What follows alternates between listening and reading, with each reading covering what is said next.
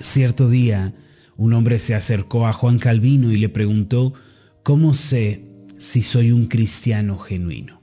Calvino respondió de una manera sencilla. Le dijo lo siguiente, dime cuánto has crecido en la gracia y en el conocimiento de Dios en el último mes. Esto quiere decir que el crecimiento y la madurez son marcas distintivas y naturales del verdadero cristiano como hijos de Dios eh, que hemos nacido de nuevo, que hemos recibido la gracia del cielo, no podemos dejar de crecer, de aprender, de madurar.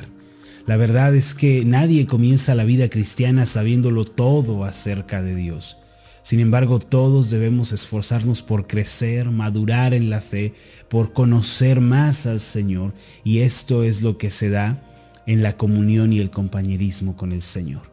Muchas personas se desaniman, se frustran, se cansan debido a que no ven progreso en su vida cristiana. Muchas personas se desaniman porque lo han intentado una y otra vez y concluyen que el crecimiento, la madurez, eh, el desarrollo espiritual no es para ellos. Pero lo cierto es que en esa invitación que Dios nos ha hecho a tener comunión con Él, ese compañerismo al cual hemos sido invitados, eh, tiene como resultado el crecimiento espiritual. Dios quiere que usted y yo crezcamos espiritualmente, que nos volvamos hombres y mujeres de oración, hombres y mujeres de fe, que saben depender de Dios y que confían en su palabra. Y esto se da únicamente en el contexto de la comunión y el compañerismo con Dios. Hubo un joven de nombre James que desde temprana edad tuvo que trabajar para ayudar a su madre, la cual era viuda. Cuando tenía 19 años de edad encontró trabajo en la finca de un granjero que era muy próspero, el señor York. Al ser contratado por él, eh, comenzó a vivir en el polvoriento granero eh, que, eh, en donde se almacenaba la comida. Sucedió que mientras este joven trabajaba en la finca, este joven de nombre James se enamoró de la hija del granjero. Por tal motivo se acercó a él y le dijo, Señor York, estoy enamorado de su hija y quisiera tener su permiso para visitarla. Voy a trabajar duro para poder casarme con ella. Con el ceño fruncido y con una voz áspera, el señor York le respondió, ¿qué puedes ofrecerle tú a mi hija? No posees dinero, ni reputación, ni futuro. Tengo mejores planes para ella, por lo tanto mi respuesta es no. Muy desanimado y con un sentimiento de humillación, James recogió sus pertenencias y se marchó al final de la cosecha. Una mañana, cuando habían pasado ya varios años, el señor York decidió derribar ese viejo granero donde el joven James había dormido mientras trabajaba para él. Fue grande su sorpresa cuando vio que en una de las vigas de madera estaba escrito el nombre James Abram Garfield. No pudo decir ni una sola palabra a causa de su asombro, pues en ese momento James Abram Garfield era el presidente de los Estados Unidos. Se quedó petrificado pensando que su hija pudo haber sido la primera dama del país. Ahora, ¿en qué se equivocó el señor York? ¿Cuál fue el error de este famoso granjero adinerado? No se equivocó al decir que James era un pobre que no tenía dinero ni fama en aquel momento, pero se equivocó al pensar que siempre lo sería. Mire, en ocasiones nos volvemos nuestro propio señor York a veces nos desanimamos, nos frustramos ante las limitaciones presentes y ante los aparentes fracasos y tropiezos que experimentamos en la vida cristiana. Entonces caemos en el conformismo y adoptamos una actitud de derrota solo porque las cosas no salen de acuerdo a nuestro plan en el primer intento. Al igual que el señor York, nos equivocamos pensando que las cosas siempre van a ser como son ahora. El error consiste en pensar que siempre estaré en el mismo lugar y que nunca podré crecer. Debemos comprender que la comunión con Dios nos llevará eventualmente al crecimiento, pero a su vez la vida cristiana es un constante arriba y abajo. Esto quiere decir que a veces hay buenas temporadas, mientras que en otras ocasiones hay temporadas difíciles y amargas. Sin embargo, el triunfador es aquel que aprende a ir de fracaso en fracaso sin desanimarse. El salmista describió la dinámica de la vida cristiana cuando dijo en el Salmo 84, en el versículo 5 al 7, lo siguiente, Bienaventurado el hombre que tiene en ti sus fuerzas, en cuyo corazón están tus caminos. Atravesando el valle de lágrimas, lo cambian en fuente, cuando la lluvia llena los estanques. Versículo 7 dice, irán de poder en poder verán a Dios en Sión. Esta última parte, irán de poder en poder, es fundamental en la vida cristiana para dos cosas. Número uno, para que comprendamos que nuestro caminar con Dios y la vida devocional nos llevarán al crecimiento en todas las áreas de nuestra vida. Esta frase significa cada vez más se fortalecen o cobran más fuerza, según lo traduce la Biblia de las Américas y la nueva versión internacional. En segundo lugar, este pasaje es útil para que aprendamos que el crecimiento exige y demanda esfuerzo, tiempo y voluntad. Cuando una persona se propone caminar con Dios, irremediablemente va a crecer y va a alcanzar la madurez en la fe. Sin embargo, tal crecimiento esa madurez de la que estamos hablando no viene de manera sencilla, no viene con poco o ningún esfuerzo, no. Es importante comprender que Dios desea nuestro crecimiento, pero el hecho de crecer es algo que muchas veces causa dolor y que nos lleva al límite. De la misma manera como una semilla pequeña antes de convertirse en un gran árbol, primero es sepultada en la tierra fría, en donde permanece en oscuridad. Así también en la vida cristiana muchas veces nuestra vida espiritual parece estar sepultada y llegamos a sentirnos desanimados y frustrados. Al igual que la semilla tiene que luchar para brotar, nosotros tenemos que perseverar y batallar para poder brotar en la fe.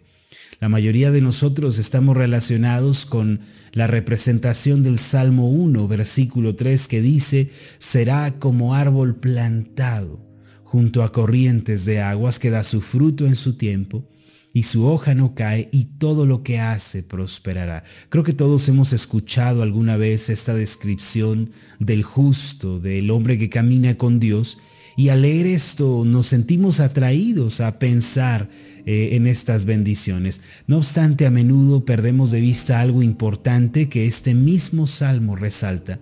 La Biblia en el Salmo 1.3 no dice que ya somos árboles plantados junto a corrientes de aguas, sino que seremos árboles. ¿Qué quiere decir esto y a qué me quiero referir? Que para ser un árbol, como lo describe el Salmo 1, obviamente primero se tiene que atravesar todo el proceso de crecimiento que tiene que vivir la semilla hasta llegar a ser un árbol. Ya estamos plantados junto a las corrientes de las aguas, ya nos estamos nutriendo de la tierra, ya somos esa semilla, pero tenemos que vivir el proceso de crecimiento y de madurez que la vida cristiana conlleva. En el Salmo 84, versículo 7, en la nueva versión internacional dice así, según avanzan los peregrinos, cobran más fuerza y en Sión se presentan ante el Dios de dioses. Esta es una verdad que debemos aprender y que debemos conservar en nuestro corazón. La vida de fe es un avanzar continuo. Vendrán dificultades, negativas, adversidades, problemas, pero todo ello, mis amados, servirá para crear una firme y creciente determinación en las cosas de Dios. Todavía no he leído la biografía de un hombre de fe, de un hombre de fe genuina, que nunca haya experimentado fracasos y desánimos en la vida. Todo lo contrario, parece ser que las circunstancias negativas que enfrentaron los grandes hombres de fe les forjaron el carácter y la determinación. Sepa que Dios, quien lo ha llamado por medio de Cristo y lo invita a tener comunión con Él, Él mismo le llevará a la madurez en la fe. Dios le va a guiar en el crecimiento espiritual. Recuerde que Dios nos llamó por medio de Jesucristo su Hijo para que le conociéramos y tuviéramos compañerismo con Él. Dios nos ha escogido desde antes de la fundación del mundo. Él nos ha llamado, ha limpiado nuestros pecados, nos ha vestido con la gracia y la misericordia, de modo que Él no renunciará, Él no se volverá atrás. Él ha declarado que somos su pueblo y por ende Él mismo nos acompañará, nos dirigirá en este camino que llamamos la vida cristiana. Sin embargo, usted tendrá que estar dispuesto, mi amado, mi querida hermana, a luchar y a sobreponerse con la gracia de Dios a cada dificultad, cada problema y aflicción que aparezca en su camino. Por lo tanto, para crecer hay que aprender a superar las adversidades con la gracia de Dios. No se desanime si ha tropezado. No se desanime si se, si se ha encontrado frustrado o ha estado batallando con una situación, no se desanime ni piense que todo está perdido y que nunca podrá crecer. No se vuelva a su propio señor York diciendo que usted nunca saldrá adelante. Más bien vaya paso a paso, levántese otra vez, inténtelo otra vez con la gracia de Dios, persevere. Hay muchos que han tratado de tener una vida devocional, un tiempo de oración, un tiempo de estudio bíblico y han fracasado y lo han abandonado pensando que porque fallaron en el ayer ya no pueden intentarlo el día de hoy. Pero yo lo quiero animar, vuelva a intentarlo, persevere, dé otra vez el paso, no se desanime ni diga que todo está perdido. Recuerde que para crecer hay que atravesar fracasos, hay que fallar una y otra vez hasta que lo logremos. Primera de Corintios capítulo 10 versículo 13 dice, no os ha sobrevenido ninguna tentación que no sea humana, pero fiel es Dios que no os dejará ser tentados más de lo que podéis resistir, sino que dará también juntamente con la tentación la salida para que podáis soportar.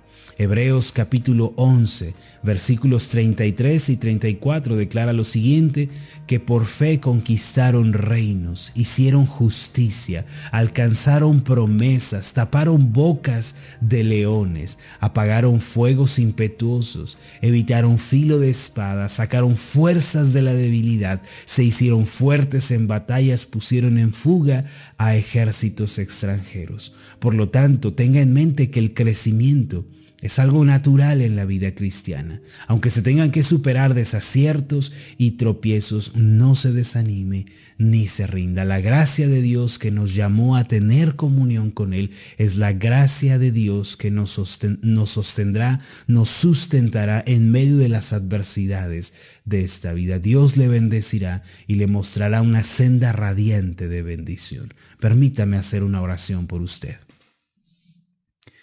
Amado Padre Celestial, te alabo y te bendigo por la gracia que nos has dado en Jesucristo y nos has llamado a ser tu pueblo, a ser tus hijos en esta tierra.